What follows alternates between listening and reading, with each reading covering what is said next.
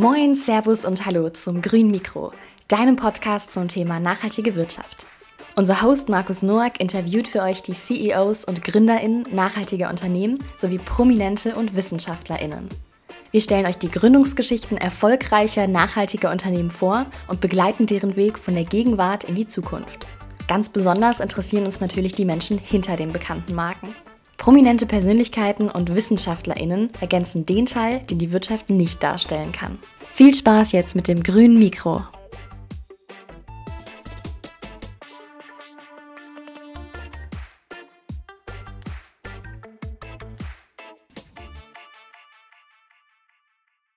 Ja, moin Matthias. Hallo Markus, grüße dich. Grüße dich zum grünen Mikro. Wir reden heute mal ja, über die grüne Gründerlandschaft und äh, über Investitionen. Äh, warum wir das tun, liegt bei dir relativ nah. Du bist als Business Angel unterwegs. Äh, da wirst du uns sicherlich gleich so ein bisschen was zu erzählen, wie du eigentlich dazu gekommen bist und was so der Job als Business Angel alles so mit sich bringt. Bevor wir das tun, äh, sag uns doch gerne mal, ähm, wer bist du und was machst du? Ja, ähm, erstmal ein herzliches äh, Hallo oder Grüß Gott. Ähm, Name Matthias Helfrich, ich bin 56 Jahre alt ähm, und äh, fühle mich jetzt und viele sehen mich auch so als Fulltime Business Angel, Fulltime deshalb, weil ich mich wirklich zu 100 Prozent darauf konzentriere, Startup-Investments zu machen und meine Beteiligungen auch entsprechend äh, mithelfen weiterzuentwickeln. Ähm, von der Ausbildung bin ich ein klassischer Finanzer und das Schöne am Finanzer ist, also ein BWLer, äh, er hat von nicht so wirklich eine Ahnung, von allem aber ein bisschen was und am meisten von der Portfoliotheorie. Deswegen habe ich mein Startup-Portfolio auch relativ breit aufgebaut. Ich glaube, da werden wir im Laufe des Podcasts noch ähm, zu kommen. Ansonsten habe ich äh, zweieinhalb Wohnsitze. Einer ist in Berlin, einer in Wiesbaden und der halbe dazwischen ist im ICE. Mhm. Ähm, ich glaube, da habe ich schon so das Wesentliche von dem gesagt, äh, was ich so mache. Ich reise viel ähm, in Deutschland umher, bin viel bei Startups, viel bei Pitch-Veranstaltungen, fühle mich so ein bisschen als, als Botschafter mhm. des Business Angel-Wesens, bin in Verbänden organisiert, habe einen eigenen eigenes Netzwerk in Wiesbaden aufgebaut unter dem Namen Investorennetzwerk, ähm, habe darüber hinaus noch zwei Lehraufträge also kann mich über äh, äh, eine, ein langweiliges Business Angel Leben wahrlich nicht beklagen. Okay. Das heißt, äh, du sagst selber von dir, du bist Finanzer, hast dann auch wahrscheinlich BWL studiert oder? Richtig. BWL studiert, äh, München und in Gießen ähm, und davor eine Banklehre äh, gemacht, auch, auch in München. Okay. Ich war, war schon immer ein Mann des, des Eigenkapitals, ja, also habe sehr früh mit Börsen zu tun gehabt, noch als Schüler, obwohl meine Eltern damit gar nichts am Hut hatten und das hat mich dann zur Banklehre geführt. Okay. Und was waren so deine beruflichen Stationen? Ähm, nach dem Studium bin ich hängen geblieben im, im Rhein-Main-Gebiet äh, äh bei, der, bei der Linde AG. Das war, ja, also meine Noten waren gut, aber nicht so gut, dass ich damals zu einer Unternehmensberatung oder zu den, zu den deutschen Top-Konzernen gehen konnte. Also bin ich zu einem DAX-Konzern gegangen, der so ein bisschen im Verborgenen stand. Kleine Fußnote, heute ist es, glaube ich, der DAX-Konzern mit der höchsten Marktkapitalisierung. Also hat sich wirklich äh, da super hervorgearbeitet. Da habe ich dreieinhalb Jahre Konzernleben äh, kennengelernt und bin dann entgegen dem Rat aller in die öffentliche Wirtschaft gegangen, bin zu einem Stadtwerk gegangen nach Mannheim, habe mich sehr geprägt, die Zeit, reden wir vielleicht auch noch zwei, drei Takte nachher drüber.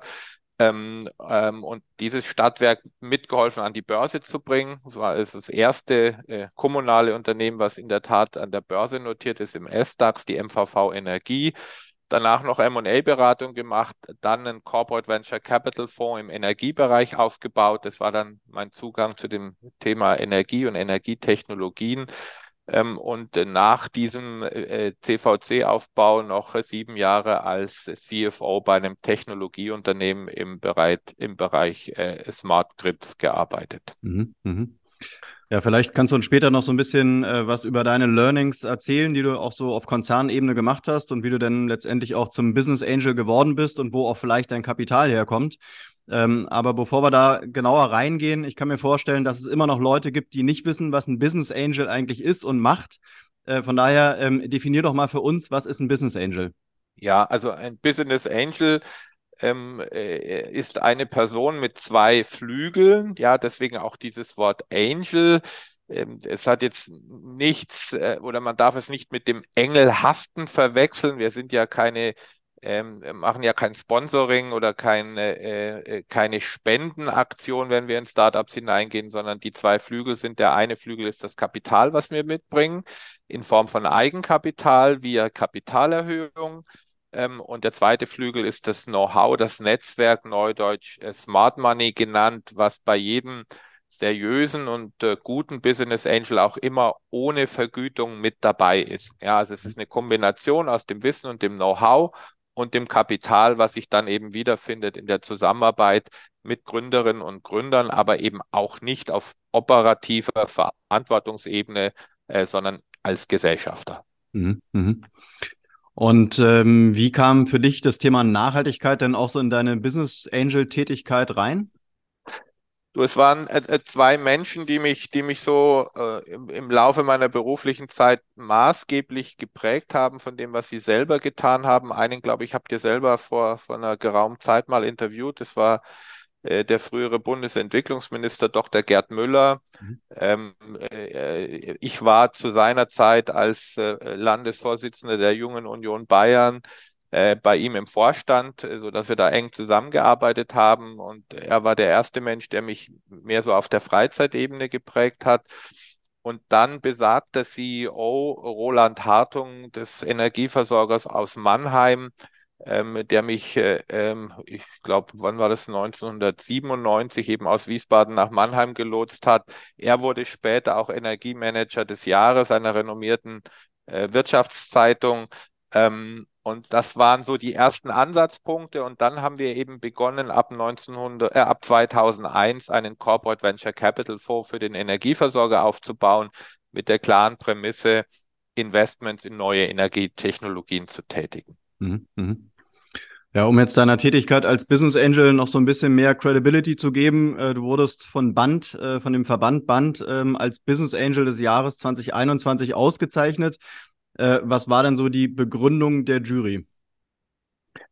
Ähm, also das Schöne an dieser Auszeichnung ist, sie hat nichts mit wirtschaftlichem Erfolg zu tun. Also die mhm. Auszeichnung resultiert nicht aus erfolgreichen Exit-Erlösen oder ähnlichem, sondern die Auszeichnung findet ihre Basis in der Bewertung von Startups. Also mhm. Startups können ihren ihren Investor, ihre äh, Business Angel dort vorschlagen, müssen das dezidiert begründen. Das ist eben kein, kein Multiple-Choice-Formular, was dort auszufüllen ist, sondern eine dezidierte Begründung ist notwendig. Und äh, bei mir waren das in der Tat so viele Startups wie offenbar äh, noch nicht zuvor. Also ich glaube sechs oder sieben Startups, die eine einseitige schriftliche Begründung abgegeben haben. Ähm, das hat dann die Jury unter Führung vom damaligen Bundeswirtschaftsministers offenbar eben auch so beeindruckt, dass sie mich dann in dem Finale mit weiteren tollen Kandidaten final ausgewählt hatten. Eine Begründung ist mir, ist mir noch hängen geblieben. Und es war vor allem während der ersten Phase der Corona-Welle sehr wichtig. Das war, ist 24-7 erreichbar. Mhm. Also ähm, es gab wirklich äh, einen Gründer, mit dem habe ich einen wöchentlichen Schurfix am Sonntagabend von 22 Uhr bis 0 Uhr gemacht. Okay. Ähm, seine Kinder waren im Bett und ich konnte vorher mit meiner Frau Tatort anschauen. Das war ganz praktisch. Aber das war so der Kern, ist unglaublich verbunden mit seinen Startups, äh, fast wie Familienmitglied. Ich, ich lade auch alle Gründer einmal im Jahr zu mir privat ein, wo sie sich selber gegenseitig vernetzen. Also mir liegt an der an der menschlichen Komponente in dem äh, Business Angel Geschäft sehr viel. Das heißt nicht, dass es die, die geschäftliche Rendite überkompensiert. Und, aber diese menschliche Komponente, die ist eben besonders gewürdigt worden. Mhm, mh. 24-7 erreichbar ähm, klingt auf der einen Seite gut für den Gründer, für dich vielleicht ein bisschen als äh, könnte zur Überlastung vielleicht auch führen, oder? Wenn du die ganze Zeit erreichbar bist. Ähm. Ja, das war das äh, ja äh, könnte sein, aber natürlich wird es ja dann auch äh, in der Praxis dann doch selten gehandhabt, dass jemand mitten in der Nacht anruft. Wenn, dann wäre es wirklich also eine, eine dramatische kurzfristige Entwicklung. Aber ja, ich arbeite sehr viel, wirklich, also so viel wie, wie als Anfang 30-Jähriger, wenn man so seine Karriere aufbaut, aber es macht einfach so unfassbar viel Spaß und es, es verknüpft sich sehr vieles, was so fließend dann zwischen Arbeit und Freizeit ist. Ähm, ja, es ist viel, aber ich weiß auch, wofür ich es tue. Äh, nämlich natürlich ho hoffentlich für den eigenen wirtschaftlichen Erfolg, der sich dann in einigen Jahren abzeichnet, aber insbesondere natürlich für meine Gründerinnen und Gründer und in Wiesbaden auch für das Startup-Ökosystem. Mhm, mh. Klingt ein bisschen so nach der, nach der Perle am Strand, die man vielleicht findet, weil wenn man die äh, Startup-Szene kennt und auch die Investorenlandschaft, dann äh, und mal auch selber da unterwegs war, dann weiß man ja, dass man da eigentlich eher von, von Pleiten ähm, ja, oder von schwierigen Gesprächen konfrontiert ist und äh, wenig mit Menschlichkeit zu tun hat. Das klingt bei dir auch so ein bisschen so, dass du dir halt auch wirklich die Zeit nimmst, um die Leute kennenzulernen und die Produkte und Ideen kennenzulernen. Ähm, wir hatten immer die Erfahrung gemacht, dass man schon durchgereicht wird und eigentlich eher die Zahlen zählen, zählen und weniger die Menschen. Ähm, aber ähm, vielleicht bist du ja eine, eine positive Ausnahme. ich glaube, da ändert sich auch ein bisschen was. Ja, mhm. das mag, mag mit den Krisen zu tun haben, in denen wir uns befinden.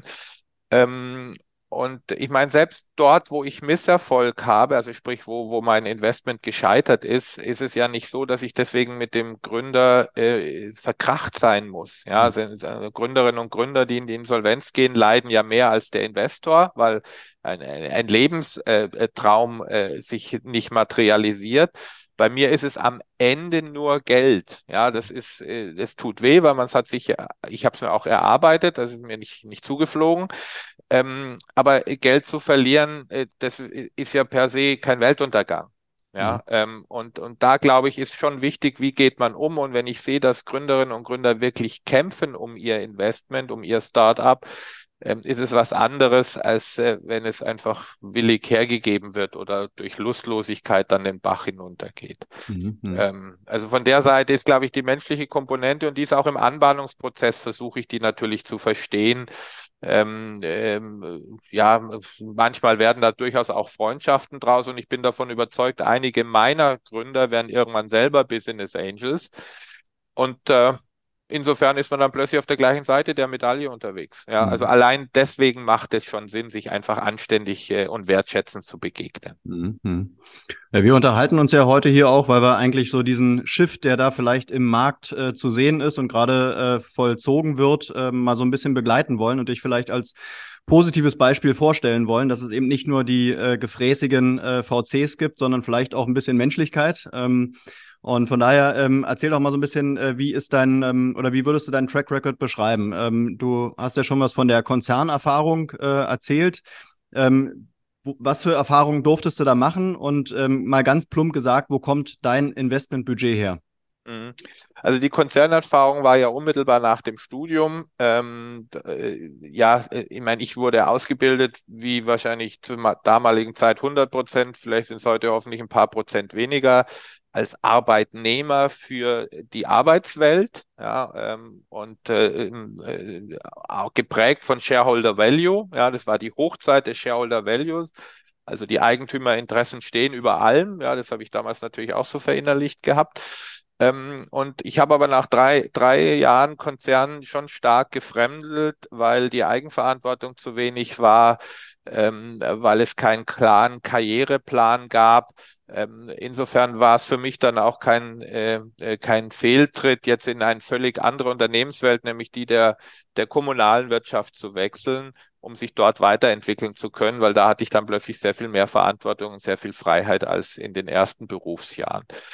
Ähm, das Kapital, was ich heute oder in den letzten sechs, sieben Jahren investiert habe, kommt ähm, aus äh, einer Quelle, die sich so entwickelt hat dieser Corporate Venture Capital Fonds, den wir da aufgebaut hatten für den Energieversorger, äh, den haben wir, weil der Corporate dann aus diesem Geschäft aussteigen wollte, den haben wir dann selber übernommen. Wir haben also ein Management Buyout des Fonds gemacht, den wir ja selber aufgebaut hatten wollten den dann 2007, 2008 neu kapitalisieren und sind da leider komplett in die Finanzkrise reingelaufen, sodass der Erfolg da sehr überschaubar war.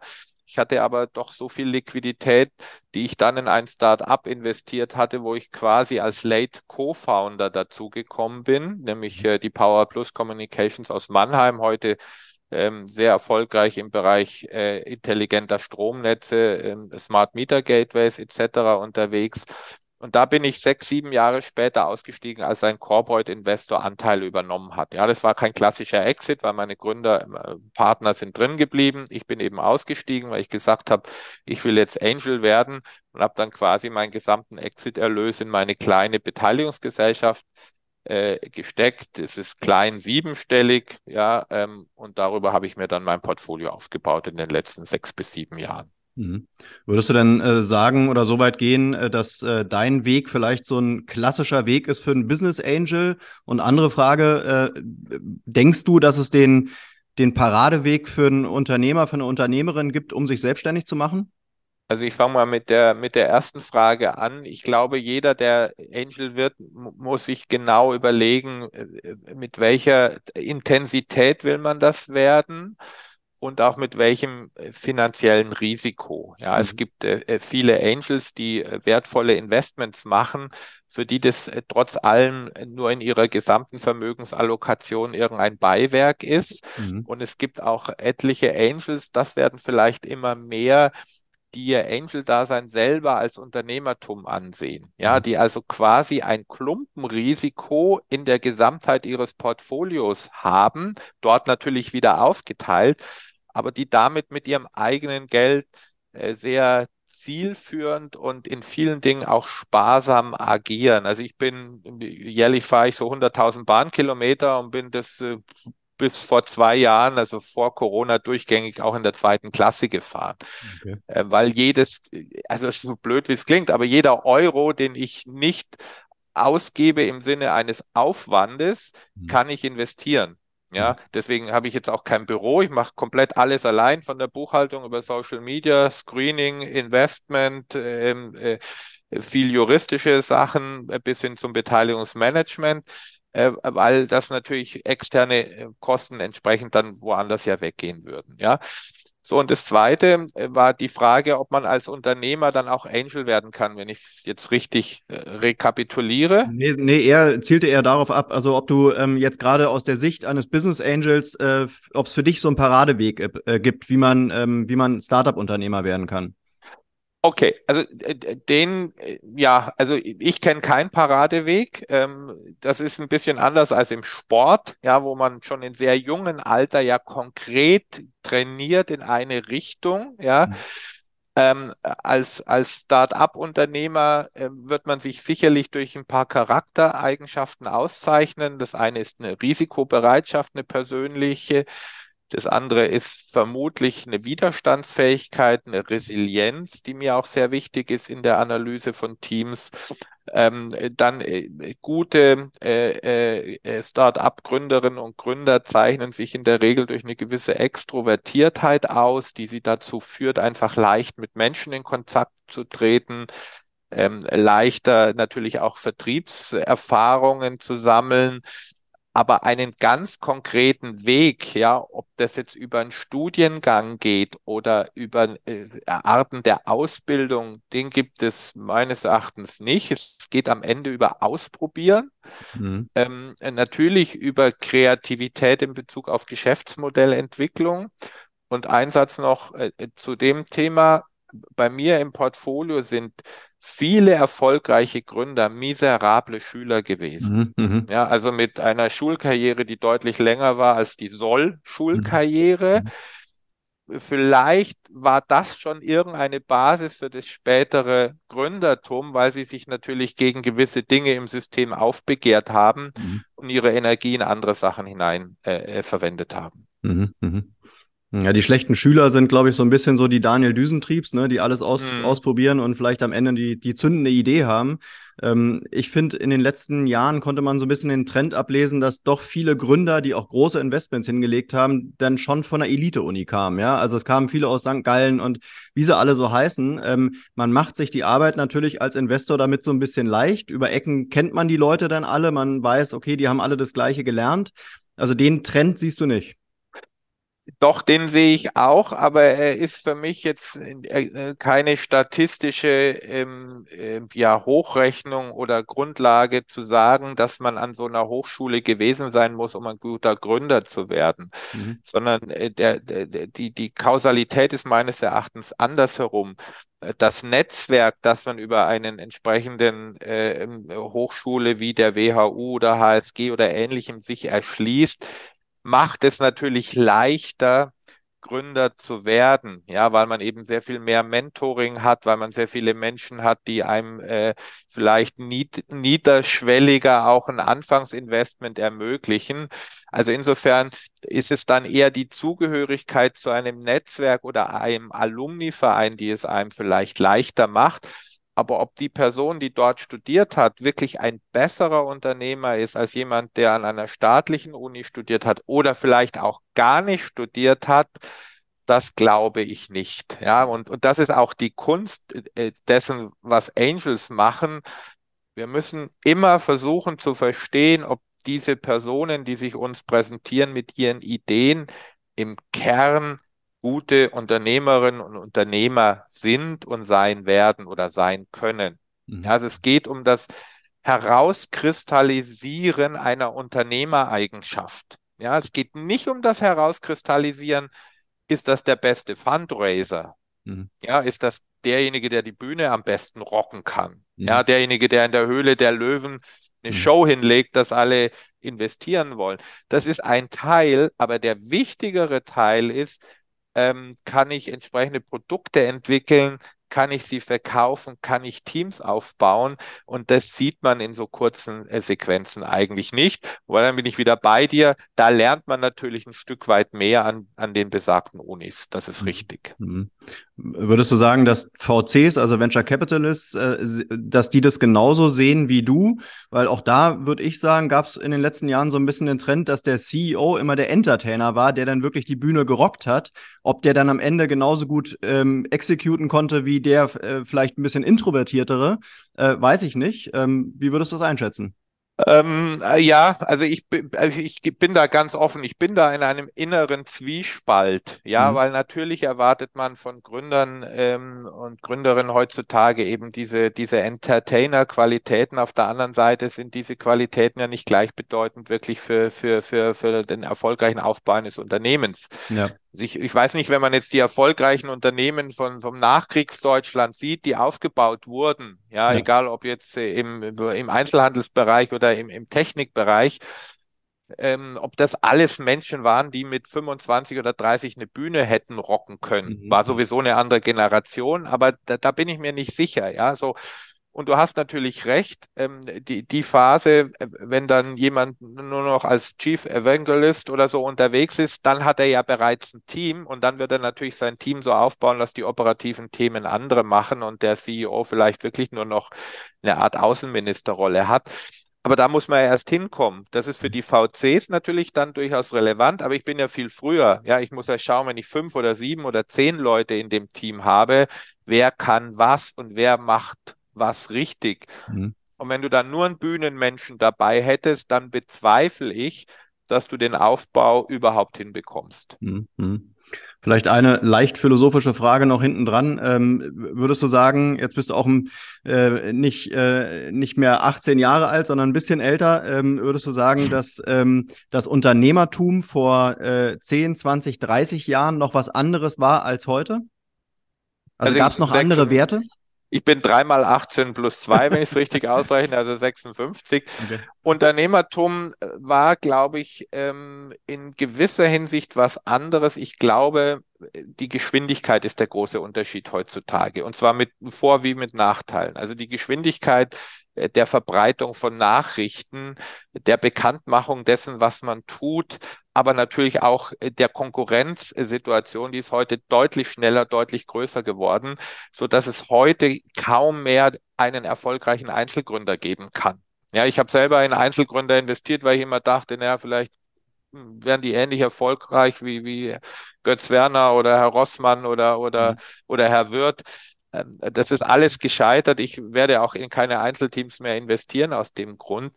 Ähm, aber das hat sich geändert. Bei den Werten hoffe ich, da bin ich traditionell und hoffe, dass diese alten Kaufmannswerte sich nicht so viel ändern. Ja, ähm, natürlich hat früher der Handschlag mehr gegolten als heute in einem System äh, vieler juristischer ähm, Strickfälle, wo man das dann doch lieber vertraglich regelt.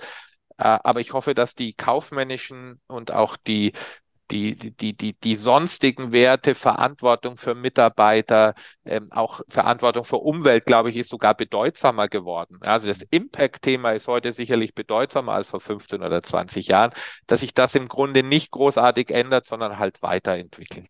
Mhm. Wie verliefen denn deine letzten Jahre und vielleicht Jahrzehnte? Jetzt hatten wir in den letzten Jahren ja eine ähm, extrem, ähm, ja, extrem hohe Geldmenge. Äh, die Investoren waren in Investitionslaune. Würde ich mal denken, dass deine letzten Jahre vielleicht wirklich ganz gut verlaufen sind. Und ähm, wie blickst du in die Zukunft? Jetzt gerade im Hinblick auf Rezession und Inflation. Mhm. Ähm, also meine letzten Jahre waren der Gestalt sehr spannend, dass ich ähm, relativ viel investiert habe. Ich habe also quasi meine, meine, äh, meine Beteiligungsgesellschaft ist in hohem Maße äh, investiert. Ähm, in den letzten Jahren auch mit äh, teilweise mit äh, Unterstützung ähm, der IBB Capital im Zusammenhang mit Fördermitteln äh, für Berliner Startups in der Covid-Phase. Ähm, da sind gute ähm, Unternehmen heraus entstanden. Ja, also in Summe hat, glaube ich, mein Portfolio im Moment mehr als 500 Mitarbeiter oder meine Portfoliounternehmen im Summe mehr als 500 Mitarbeiter. Ähm, und sie sind auch gefühlt im Wert gestiegen. Das ist gar keine Frage. Also ich habe in meinem äh, Portfolio äh, sicherlich deutlich höhere stille Reserven als stille Lasten. Aber ob das richtig erfolgreich ist, weiß ich an den Tagen, wenn äh, der Exit stattgefunden hat und die Überweisung ähm, bei mir auf dem Konto eingegangen ist. Ja, also auch heute ist es so, die, schau mal, wenn du die, die, die Business Angels bei den großen Lieferdiensten anschaust oder von mir aus auch, auch äh, bei den, äh, bei den E-Rollern, die haben sich vor ein, zwei Jahren alle, äh, weiß ich nicht, mit Faktor 10x oder 50x gefühlt. Äh, und so wie die aktuelle Situation aus ist, werden sie möglicherweise alle ihr Geld als Business Angels verlieren. Also es ist ein hochvolatiles äh, Geschäft. Ähm, und natürlich äh, ist die Krise nicht förderlich, also weder für den Investor noch für das Start-up. Auf der anderen Seite die Geschäftsmodelle, die relativ nah am, am Cash Break-Even sind und trotzdem Wachstum aufweisen, äh, werden nach wie vor äh, kapitalisiert. Ich selber habe jetzt mein Investmentverhalten etwas äh, eingeschränkt. Ähm, werde es aber dann in den nächsten Wochen auch wieder ein bisschen aufnehmen, weil ich einen, einen kleinen Exit imstande bin, aktuell zu realisieren. Mhm. Und wie sieht so deine Wirtschaftlichkeitsrechnung aus? Muss ein, ein von zehn Startups äh, dann irgendwie durch die Decke gehen, damit es die anderen neun Fails kompensiert? Oder wie funktioniert das bei dir? Ja, am Ende ist es so ähnlich. Ja, also statistisch, wenn du überall gleich viel investierst und du hast äh, eins mit 10x, ja. dann hast du ja sozusagen deine, deine Anschaffungskosten wieder egalisiert. Mhm. Äh, aber ich, ich, rechne das nicht jetzt äh, täglich nach links und nach rechts. Ich rechne, ich schaue mir das eher so an. Ich habe einige Investments, äh, die eben dieses 10x äh, deutlich äh, oder erreichen und in guten Fällen auch deutlich äh, über erreichen können. Und dann habe ich auch ein paar Investments, äh, die eher im Impact-Bereich sind, wo mir dann auch das X nicht so wahnsinnig bedeutend ist. Natürlich muss es, muss es positiv sein und idealerweise ist es dann vielleicht 3X. Äh, aber ich weiß, ich habe halt viele andere äh, Formen der, der Rendite äh, ermöglicht. Ja, mhm. Also von der Seite, Measurement ist da nicht da. Im Moment würde ich sagen, ich habe 2,5x stille Reserven, aber das kann in drei Monaten auch schon wieder deutlich anders ausschauen. Mhm.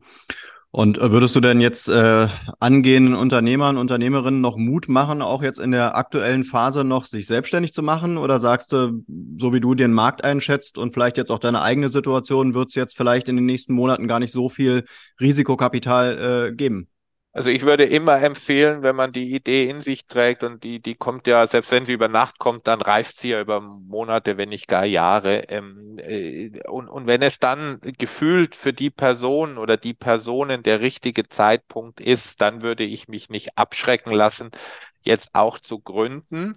Allerdings würde ich schon eines beachten, äh, dass die Kapitalaufnahme schwieriger wird und länger dauert und dass äh, Angel-Investoren mehr sehen wollen als noch vor ein oder zwei Jahren. Ja, einfach mehr Traction. Ähm, äh, Produktentwicklung muss weiter sein. Idealerweise gibt es schon die ersten äh, Verträge oder die ersten Umsätze. Äh, das heißt, die, die die Vorarbeit, die Gründerinnen und Gründer heute leisten müssen, bevor sie Investoren ansprechen können, die ist größer und darauf müssen sie sich einstellen. Und man sollte sich auch darauf einstellen, äh, dass der, der beste Geldgeber immer der Kunde ist. Ähm, äh, der will keine Anteile. Ähm, und dann, äh, wenn man natürlich Kundenfinanzierung durch Umsätze relativ früh realisiert, ist es auch einfacher, Investorengelder zu kriegen, weil man ja schon gezeigt hat, dass man Produkte oder Dienstleistungen am Markt erfolgreich äh, platziert hat. Mhm. Da will ich noch mal ein bisschen drauf eingehen, weil das ist wahrscheinlich so der spannendste Punkt für jeden äh, Startup-Unternehmer. Ähm, wir reden ja letztendlich bei dir so über den Early-Stage-Bereich. Ja? Äh, da investieren Business Angels klassischerweise ähm, was, also wenn du sagst, jetzt wird mehr gefragt als noch vor ein paar Monaten, ähm, was muss ich mitbringen? Wenn man jetzt vielleicht auch geblendet ist äh, durch die Höhle der Löwen. Ja, da sind äh, viele dabei, die haben gerade mal einen Prototyp, aber noch kaum Umsatz. Äh, also sagst du jetzt, jetzt muss da wirklich schon, da müssen schon ein paar Zehntausend oder ein paar hunderttausend Euro Umsatz sein, damit du dir das überhaupt anguckst? Oder was sind so die KPIs, auf die du jetzt momentan schaust? Ähm, auch da gibt es keine harte Zahl, weil es natürlich geschäftsmodellabhängig ist. Ich zum Beispiel investiere nicht in Biotechnologie oder Medizintechnologie. Äh, da wird es wahrscheinlich sehr schwer äh, für Gründerinnen und Gründer sein, überhaupt Umsatzerlöse zu generieren, bevor man äh, Investoren aufnimmt. Ähm, aber wenn man jetzt in den Geschäftsmodellen verbleibt, in die man selber investiert, und ich schaue mir jetzt zum Beispiel Vertical Farming an, ja, mhm. das finde ich einen sehr spannenden Bereich. Ähm, und im Bereich Vertical Farming, der ja durchaus kapitalintensiv ist, wird es auch noch nicht äh, äh, Umsatzerlöse relativ früh geben oder wenn dann sehr kleine, dass man aus seiner Testumgebung heraus eben erste Produkte verkauft. Nur, ähm, äh, ich glaube, früher sind Vertical Farming äh, Konzepte finanziert worden auf Basis vom, vom Businessplan oder vom Pitch Deck oder vielleicht ja so von, von den ersten Gehversuchen. Und heute will man da wirklich sehen, dass aus der Farm bereits die, die, die ersten Ergebnisse rauskommen, also die ersten. Früchte, die ersten, das erste Gemüse oder was auch immer. Ja, also das heißt, das hat sich alles so ein bisschen verschoben und das sollten einfach Gründerinnen und Gründer beachten. Das heißt, dass jetzt momentan auch so ein bisschen so der Wachstumsgedanke, der ja in den letzten Jahren immer sehr weit vorne stand, äh, erstmal Wachstum und dann kann man irgendwann profitabel sein, jetzt vielleicht von der Profitabilität abgelöst wird? Ja, also mindestens mal, dass die Profitabilität äh, ähm, äh, näher erreichbar sein muss, pla mhm. auch plausibler sein muss. Es sind ja früher auch wahnsinnig viele Geschäftsmodelle mit sehr viel Kapital finanziert worden, wo man die äh, die Profitabilität vielleicht sich wünscht, aber betriebswirtschaftlich gar nicht wirklich erkennen kann. Also selbst im Wachstumscase oder nach dem Wachstumscase ja kaum, ja. Mhm. Und heute ist es natürlich so, dass man äh, die Profitabilität, äh, sie muss sehr viel wahrscheinlicher sein, sehr viel früher. Die daraus resultierend muss natürlich die oder sollte die Burnrate deutlich niedriger liegen. Ähm, und so, dass man ein Stück wie bei so einem Schieberegler dann entscheiden kann, schiebe ich den Regler nach rechts, gehe ich stärker wieder in das Wachstum hinein, wenn ich imstande bin, Kapital aufzunehmen. Oder halte ich meinen Schieberegler ein bisschen weiter links jetzt als Gründerteam und, und mache die nächsten Schritte, ohne dass ich gleich äh, über Liquidität großartig nachdenken muss, wenn es die folgende Finanzierungsrunde länger dauert, und kommen voran, aber halt natürlich ein Stück weit langsamer. Also Geschwindigkeit des Wachstums ist nicht mehr alles, mhm. ja, sondern es ist eher die Plausibilität einer früheren Profitabilität, die wichtig ist. Mhm, mhm. Dann wollen wir nochmal schauen, ob die Startups, in denen du investiert bist, ob die das auch alles äh, vorweisen können. Erzähl uns doch mal so ein bisschen, in welchen Startups warst du investiert und bist du momentan noch investiert? Ja, ich äh, habe noch relativ wenig Exits gehabt. Ich, mein Portfolio ist auch wirklich kein Portfolio gewesen äh, und das hatte ich nie so aufgebaut, wo, wo so sehr schnelle äh, Phasen zwischen Investment und, und, und, und Exit liegen. Äh, investiert bin ich, das ist mein, mein, mein langjährigstes Investment leider Da war ich etwas vorsichtig, auch mit, mit, dem, mit dem kleinsten Betrag. Das ist Wimcar aus Berlin, die äh, ja mit einer Fahrtenbuch-App und, und Flottenmanagement äh, äh groß geworden sind und schon deutlich äh, zweistelligen Millionenbereich ARR haben. Äh, dann habe ich äh, auch relativ früh ein Investment in eine E-Learning-Plattform gemacht. Stackfuel heißt die für Digitalisierungs-, Fortbildungsmaßnahmen von großen Konzernen. Äh, da haben wir ganz, ganz tolle Kunden aus, aus der deutschen Wirtschaft und, und äh, Förderprojekte im, Zusammenhang mit der, mit der Bundesregierung. Äh, da bin ich sehr früh entgegen ja auch eigentlich dem Mainstream in Hardware gegangen im Bereich Energietechnologien. Ähm, das ist, Unternehmen heißt Wimca, sitzt in Hamburg, macht intelligente Heizkörperthermostate für den gewerblichen Bereich. Ähm, ist natürlich jetzt in einer absoluten Boomphase. Also wir haben äh, leider Lieferzeiten für unsere Kunden, weil wir auf der Beschaffungsseite natürlich auch Themen haben, aber unglaublich viel Wachstum. Ähm, die ganze äh, Hamburg hat äh, einen Auftrag gegeben, im siebenstelligen Bereich alle öffentlichen Gebäude mit äh, der Technologie von Velisto auszustatten. Dann bin ich im Bereich ähm, einer digitalen Event-App, ähm, die ja Höhen und Tiefen während, vor und nach Corona hat, aber sehr äh, erfolgreich unterwegs ist. Talk heißt das Unternehmen und viele Events auch im Startup-Bereich gemacht, äh, sehr profitabel unterwegs, kein Kapitalbedarf, schon seit zwei Jahren nicht. Ähm, ich habe äh, zwei jüngere Investments gemacht, eines aus Frankfurt, eine Social Media App, die heißt Meet 5, wendet sich an die Ü50-Generation für gemeinsame Freizeitgestaltung. Im Moment eine der erfolgreichsten Apps in den App Stores. Ähm, mein jüngstes Investment war eins, was bei der Höhle der Löwen kein Deal bekommen hat, weil man sich nicht über die Bewertung einig wurde. Das ist Ivy, mhm. ähm, eine äh, Technologie. Und das ist genau auch mein Feld. Und vielleicht kann ich die Technologie auch ein bisschen Richtung für mich oder fürs Unternehmen selber Richtung Gründertum auch verwenden. Da geht es um Know-how-Potenziale von jungen Mitarbeitern. Man will quasi den Lebenslauf ablösen durch eine Personaldiagnostik. Da arbeiten wir auch schon mit großen, großen Firmen zusammen.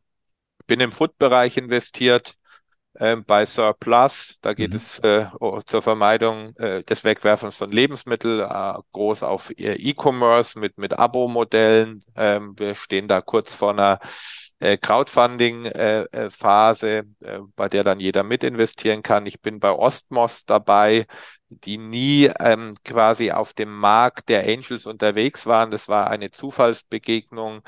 Ähm, da sind wir wunderbar dabei, äh, die Ostmost-Marke sehr nachhaltig weiter aufzubauen, weil wir ja nur Obst von Streuobstwiesen dort äh, investieren. Jetzt habe ich wahrscheinlich ein paar vergessen, da werden mich die Gründer dann nach Ausstrahlung des Podcasts sagen, warum hast du nicht an uns gedacht? Aber ja, wer das nachlesen will, findet es auf meinem LinkedIn-Profil. Dann vielleicht noch zu dem Thema äh, eine Frage. Wie groß sind denn da so deine Tickets? Also mit wie viel Kapital gehst du in die Unternehmen rein? Also in der Regel sind äh, Ticketgröße in der Erstphase zwischen 50 und äh, 75k. Ähm, nicht selten schließt sich ja dann noch eine Folgefinanzierung an. Äh, äh, wo, wobei das dann, ähm, ja, da muss man dann schauen, wie viel man dann noch bringt. Das hängt natürlich von, von Gesamtfinanzierungssummen und so ab, so dass im Durchschnitt, glaube ich, sind es bei mir im Portfolio um die 100.000 pro, äh, pro Start-up. Mhm, mh. Und das kann man für alle, die jetzt da noch nicht so viel Erfahrung haben, schon sagen. Das ist ein, sozusagen ein Erstinvestment. Äh, auf, auf das Erstinvestment folgen dann weitere Investments. Ähm, und du bist wahrscheinlich wirklich der Erste, der sich professionell mit Businessplänen auseinandersetzt. Der Erste, der wirklich mal aufs Team drauf schaut und vielleicht auch für die, ja, für die Unternehmer und Unternehmerinnen äh, auch das erste Regulativ, oder? Ähm, äh, das erste Regulativ mit Kapital, ja. ja. wobei man als Angel das ja auch selten alleine macht, sondern meistens auch in Gruppen. Also äh, teilt man das dann auch immer so ein bisschen auf. Ähm, mittlerweile äh, gehen natürlich viele Teams auch durch Acceleratorenprogramme und werden dort natürlich schon auf eine gewisse Investor Readiness ähm, hingeführt äh, und entwickelt. Ähm, äh, das ist auch ein Vorteil von früheren Jahren. Da war das natürlich nicht der Fall. Also die Startups, die heute dann auch auf Kapitalsuche bei Angels gehen, sind natürlich besser vorbereitet als in früheren äh, Perioden. das macht es wiederum dann für die Angels auch ein bisschen leichter. Ähm, aber eine der wichtigen Aufgaben, die wir ja auch haben, wir müssen ja auch verstehen, inwieweit folgefinanzierungsfähig solche Startups sind. Ähm, und das ist dann natürlich ein Teil der Analyse, die, die auch auf unserem Schreibtisch liegt. Mhm, mh. Jetzt wären wir nicht das grüne Mikro, wenn wir nicht auch ein bisschen auf die Nachhaltigkeit eingehen würden. Ähm, von daher ähm, die Frage mal, äh, was macht für dich ein gutes Team aus, auch im Hinblick auf die Nachhaltigkeit? Also verlangst du von den Unternehmern, Unternehmerinnen, in die du investierst, dass, dass die auch ein nachhaltiges Mindset mitbringen? Oder muss auch die Idee prinzipiell grün sein? Worauf kommt es dir an? Also ich sagte ja eingangs schon, dass mein Portfolio recht breit aufgestellt ist. Ja. Ähm, und äh, da, da, sind natürlich dann auch nicht nur klassisch grüne Themen dabei, also häufig Software-Themen, die jetzt nicht eins zu eins äh, äh, ja, einen Impact ähm, haben. Aber häufig haben sie dann doch ein, also wenn ich mir jetzt zum Beispiel äh, das Thema von Talk und der Event-App anschaue, da könnten wir sicherlich kalkulieren, äh, wie viel Reisen vermieden worden sind, um bei einem digitalen oder hybriden Event dabei zu sein. Aber ich würde nie sagen, dass das ein Impact-Investment war von der DNA der Gründer und äh, Personen, die es aufgebaut haben. Ähm, aber Startups werden ja heute gegründet, ähm, immer um Prozesse zu verändern, um etwas neu zu machen, um, um sparsamer zu sein. Ich glaube, KfW hat irgendwann dieser Tage was veröffentlicht und gesagt, mittlerweile sind, glaube ich, 60 Prozent aller Gründungen mit einer gewissen Nachhaltigkeit ausgestattet. Mhm. So.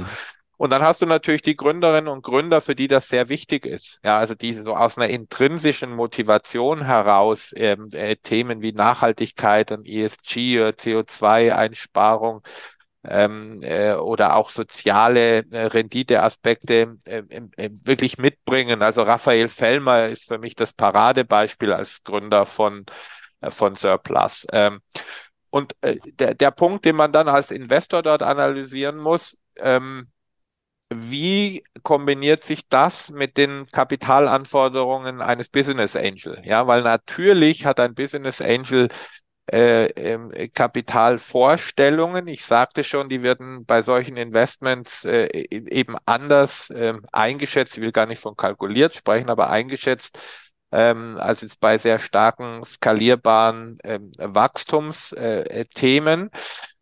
Nur als Investor muss ich natürlich immer schauen, wie komme ich denn in einigen Jahren aus diesem Investment wieder raus? Also welche Exit-Möglichkeit gibt es für mich? Und das sind natürlich gerade Gründerinnen, äh, die sehr impact-getrieben sind. Für die ist das Wort Exit, äh, ja, das ist manchmal so was Unheimliches. Ja, mhm. so ich verrate meine Idee oder ich gebe sie auf was ja nicht der Fall ist. Auch Unternehmen äh, äh, bleiben ja nach dem Exit weiter bestehen, haben nur natürlich eine andere Eigentümerrolle. Und mein Argument ist dann immer, ähm, überleg mal, wie viel mehr Impact du dann mit Kapital schaffen kannst, was dir gegebenenfalls zufließt. Mhm. Ja, also ein Investor bietet ja den Impact, dass Impact-getriebene Gründer den operativ umsetzen können. Ja, aber er muss natürlich auch erfolgreich sein, weil je erfolgreicher das Startup, desto größer der Impact. Also mhm. spielt es dann doch wieder zusammen. Deswegen ist es mir sehr wichtig, viel mit Impact-getriebenen Gründern zu reden, ihnen das zu erläutern, ähm, da gibt es dann auch andere Finanzierungsmodelle und wird es nochmal andere in Zukunft geben, was eben Exit-Varianten für Investoren äh, anbelangt. Ähm, aber dort eben ein intensiver Austausch. Ich suche nicht ausschließlich nach grünen Gründern. Ich freue mich aber, wenn, wenn sie bei mir aufschlagen und ich mir die Geschäftsmodelle dann genauer anschauen kann. Mhm. Aber gibt es aus einer Investorenbrille heraus äh, auf der einen Seite die Social Business, ähm, respektive ähm, Startups mit Impact dahinter und auf der anderen Seite die, die wirklich nur, ähm, sagen wir mal, wachstumsgetrieben äh, sind und äh, schnell wachsen wollen? Ja, es ist ein bisschen arg schwarz-weiß. Äh, ich habe hab dir ja selber die Vorlage dafür geliefert, aber ein bisschen ist es, ist es schon mhm. so. Also mhm. jemand, der ein Software-Startup gründet, wird auch durch irgendwelche Effizienzen, die er dabei hebt, einen Impact schaffen. Aber der Impact ist nicht primär der Antrieb der Gründung. Mhm. Ja, ähm, und dann hast du eben auf der anderen Seite äh, die Gründerinnen und Gründer, bei denen der, der Impact auf Umwelt, Soziales, ähm, äh, äh, Gesellschaft der Treiber des Investments ist.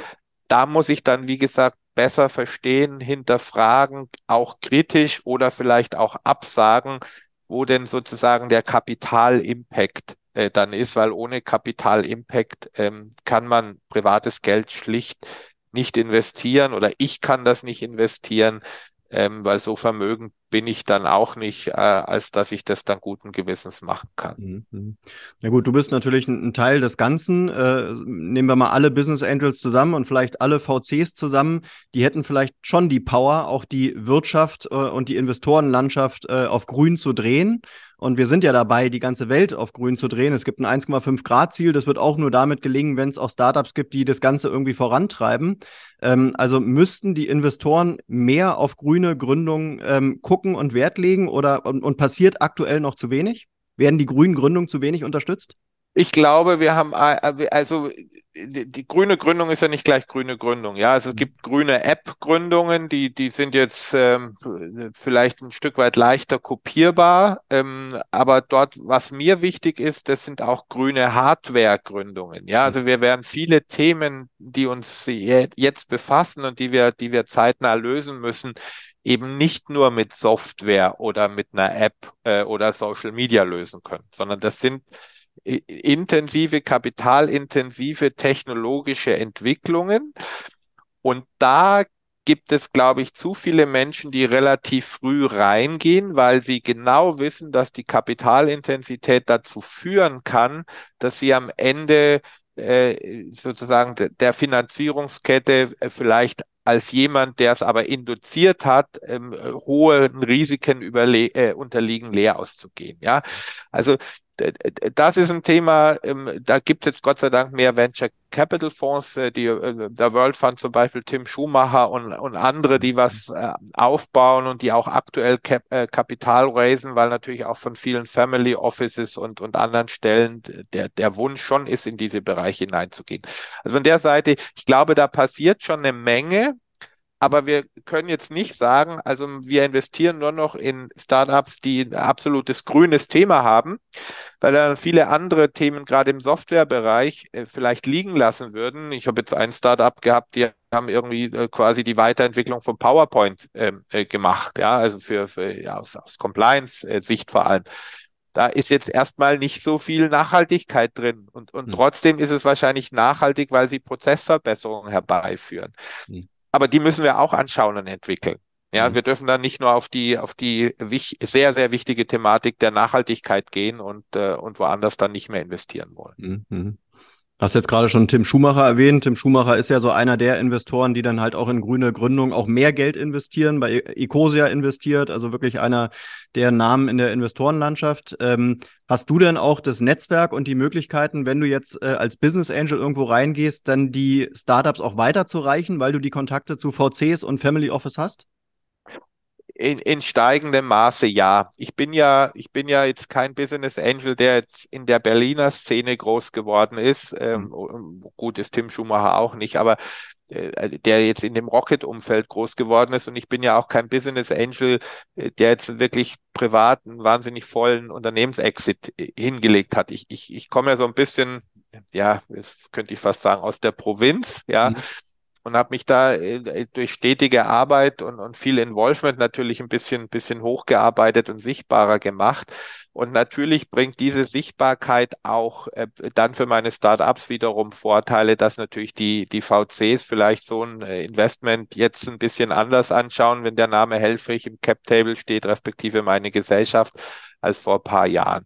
Also ja, Deswegen ist es auch für Angels grundsätzlich wichtig, eine eigene Reputation aufzubauen, nicht fürs eigene Ego, sondern für die Wertigkeit der Startups. Und das hilft dann natürlich auch VCs, wenn sie, wenn sie sich das anschauen. Mhm.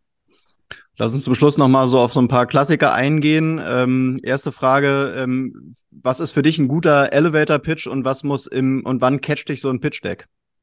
Äh, da bin ich ähm, also wenn ich mit der, mit der zweiten oder mit der Teilfrage anfange, wann, wann cache ich ein, ein Pitch-Deck? Also mich cached es nicht, wenn es zu perfekt ist und wenn es zu sehr aussieht, als würde man die ganze Energie nur in, in Pitch-Deck-Entwicklung stecken. Ja, weil woanders fehlt dann logischerweise die Zeit.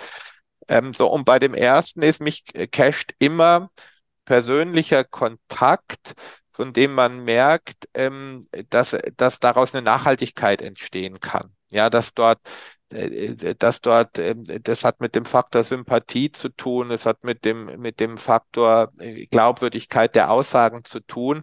Und das funktioniert nicht in einem Gespräch. Ja, natürlich kann ich vielleicht nach einem Gespräch mit fünf verschiedenen Startups schon irgendwie eruieren, wo ich glaube, dass die Chemie am besten funktionieren kann aber das muss in weiteren Gesprächen erhärtet werden. Deswegen ist auch der, die Anbahnungsphase zwischen, äh, zwischen dem ersten Kontakt und dem Notartermin für die Startups immer viel zu lang, aber für die Investoren schlicht auch eine Notwendigkeit, ähm, um die Menschen, Geschäftsmodelle etc. kennenzulernen. Ja, das heißt, ähm, äh, bei so einem, bei so einem Pitch casht mich am ersten Authentizität in der Darstellung, Überzeugungsfähigkeit des eigenen Modells ähm, und dann irgendein Faktor, den man Sympathie nennen kann, den man, glaube ich, gar nicht wissenschaftlich begründen kann.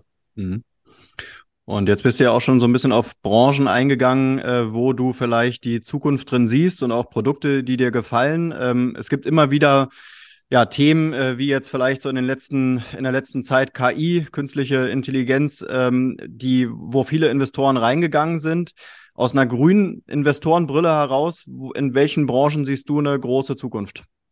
Also ich sehe eine große Zukunft in der Tat äh, von dem Thema, was ich mir auch aktuell anschaue, nämlich äh, Vertical Farming. Ja. ja, also das Thema äh, Ernährung und, und, Produktion von, von Ernährungsgütern, sie wieder näher äh, an die Städte heranzuholen, eine äh, letztlich andere Art ähm, der Landwirtschaft, weniger Wasserverbrauch, weniger Pestizidverbrauch. Ähm, ich glaube, das wird ein großes Thema die nächsten fünf bis zehn Jahre. Im Übrigen auch sehr viel mit künstlicher Intelligenz im Hintergrund über die Beobachtung von, von Pflanzenwachstum, Temperatursensorik, äh, Qualität der Nährstofflösungen und dergleichen mehr. Ja, mhm. das wird ein großes Thema sein. Dann wird es andere große Themen geben, die ich aber nicht beurteilen kann. In der Biotechnologie, in der Medizintechnik, Mental Health tut sich im Moment relativ viel. Ist für mich jetzt kein primäres Thema, weil ich Gott sei Dank nie in meinem Leben irgendwelche äh, Probleme hatte, die man jetzt mit ja, Mental Health Elementen hätte lösen müssen. Ähm, KI hast du schon gesagt, wir werden das Thema ähm, Mobilität äh, spielt eine Rolle, äh, Verkehrsdaten, jetzt auch mit 49 Euro äh, Ticket und, und Ausbau des Nahverkehrs. Also man, man denkt dann immer wieder, boah, jetzt habe ich doch alles, ist alles entwickelt und dann sieht man so viele neue Sachen und dann stelle ich fest, boah, in dem Bereich ist noch richtig viel äh, da in dem ganzen Bereich Government, ja, Digitalisierung von Verwaltungsprozessen, ein, ein Riesenfeld noch.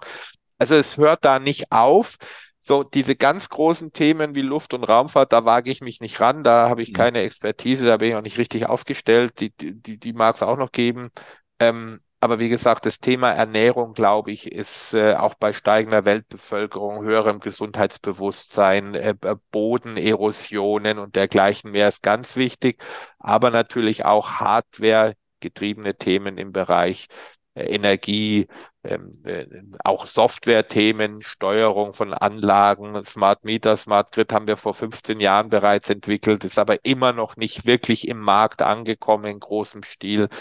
Ähm, aber da wird sich einiges, einiges bewegen. Mhm. Machst du dir dann eigenen Reim auf die Branchen, die äh, zukunftsträchtig sein können, oder setzt du dich mit anderen Business Angels zusammen und gehst auf irgendwelche Veranstaltungen und, und, und hörst dir an, was haben die Experten sozusagen und, und, und entwickelst daraus deine Strategie?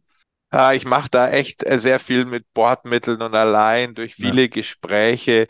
Äh, vielleicht wirkt das alles ja auch für mich selber ein bisschen amateurhaft in der Tat und vielleicht ist auch in 10 oder 20 Jahren dieses Angel-Wesen extrem professionalisiert durch, durch viel mehr Daten, die man, die man dann hat oder die man sich einkauft. Ich vertraue extrem viel auf meine auf meinen gesunden Menschenverstand. Das wird ja wahrscheinlich jeder Angel sagen und, und dennoch ist es, ist es ja wahr Ähm, und ich vertraue sehr stark auf das Thema der Emotionalität. Ähm, aber es, ja, manchmal hinterfrage ich mich auch, machst du es eigentlich richtig ähm, oder muss man nicht sehr viel mehr in Zukunftstrends hineinschauen, sehr viel wissenschaftlichere Analysen lesen?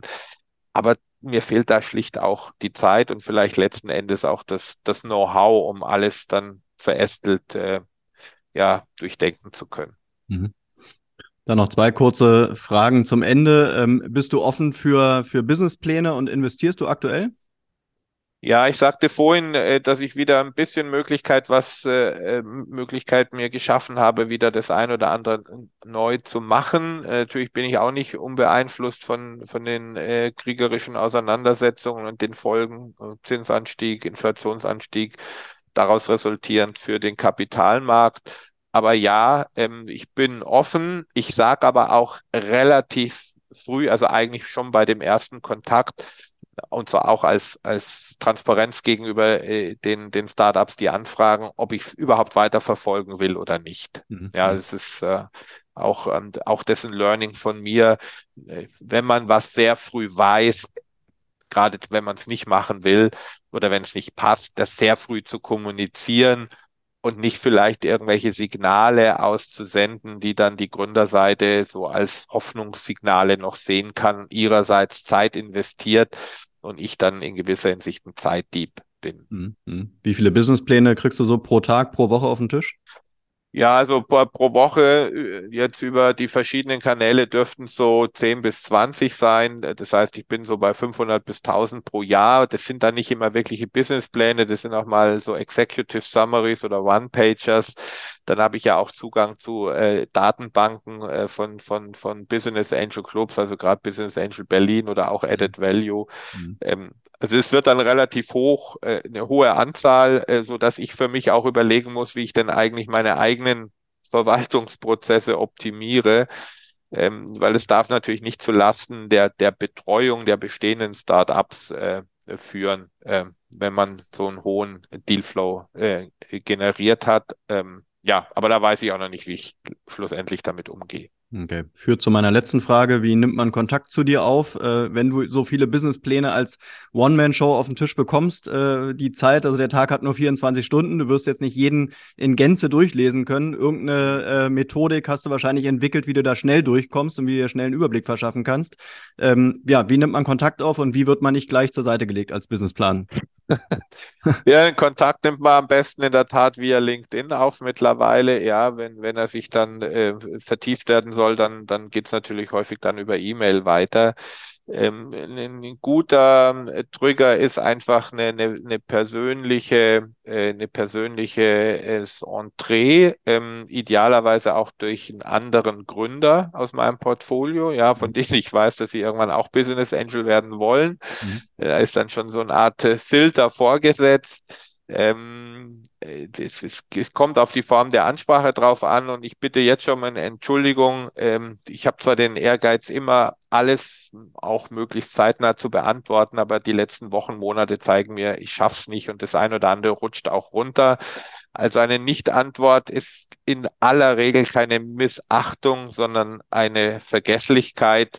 Also mich dann durchaus nochmal einen Reminder schicken und nicht gleich die Flinte ins Korn werfen. Okay, also man geht dir nicht auf den Keks, wenn man nochmal nachfasst bei LinkedIn, sondern wenn, wenn ich Nein sage und man fasst dann nochmal nach, ob ich, ob ich das Nein ernst gemeint habe, ja. dann kann es schon so sein, aber in der Regel äh, weiß ich, die Nachfrage kommt. Gut, wenn sie jetzt nach drei Tagen kommt, würde ich auch sagen, lieber Gründerin, liebe Gründer, ich habe mehr zu tun, als mich jetzt nur um, um deine Anfrage zu kümmern.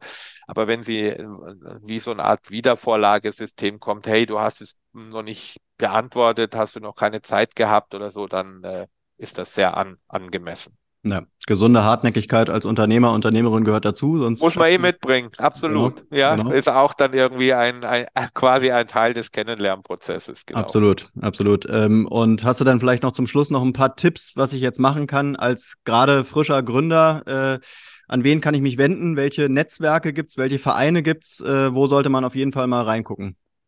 Ja, also wenn man jetzt ganz frisch gegründet hat, es ist immer äh, die Frage, wie weit man ist. Ja, also man kann nicht, also man sollte nicht, man können tut man schon, aber man sollte nicht zu früh Adressen kontaktieren, äh, von denen man eigentlich, wenn man drüber nachdenkt, weiß, die, das sind noch gar nicht die richtigen. Ja, also wenn mich jetzt ein Gründer zwei Tage nach seiner GmbH-Eintragung kontaktieren würde und noch, noch irgendwie gar nichts in den Jahren davor gemacht hat, ähm, dann wäre das natürlich falsch. Ja, also gut vorbereiten, ja, ähm, äh, die, zum richtigen Zeitpunkt die richtige Ansprache dann machen. Ähm, ich glaube, das sind die, die besten Empfehlungen, die man geben kann und, und sehr schnell einfach schon schauen, kann meine Idee, mein Geschäftsmodell ähm, zu einer ähm, plausiblen Profitabilität führen. Das erachte ich auch, äh, auch für sehr wichtig. Okay.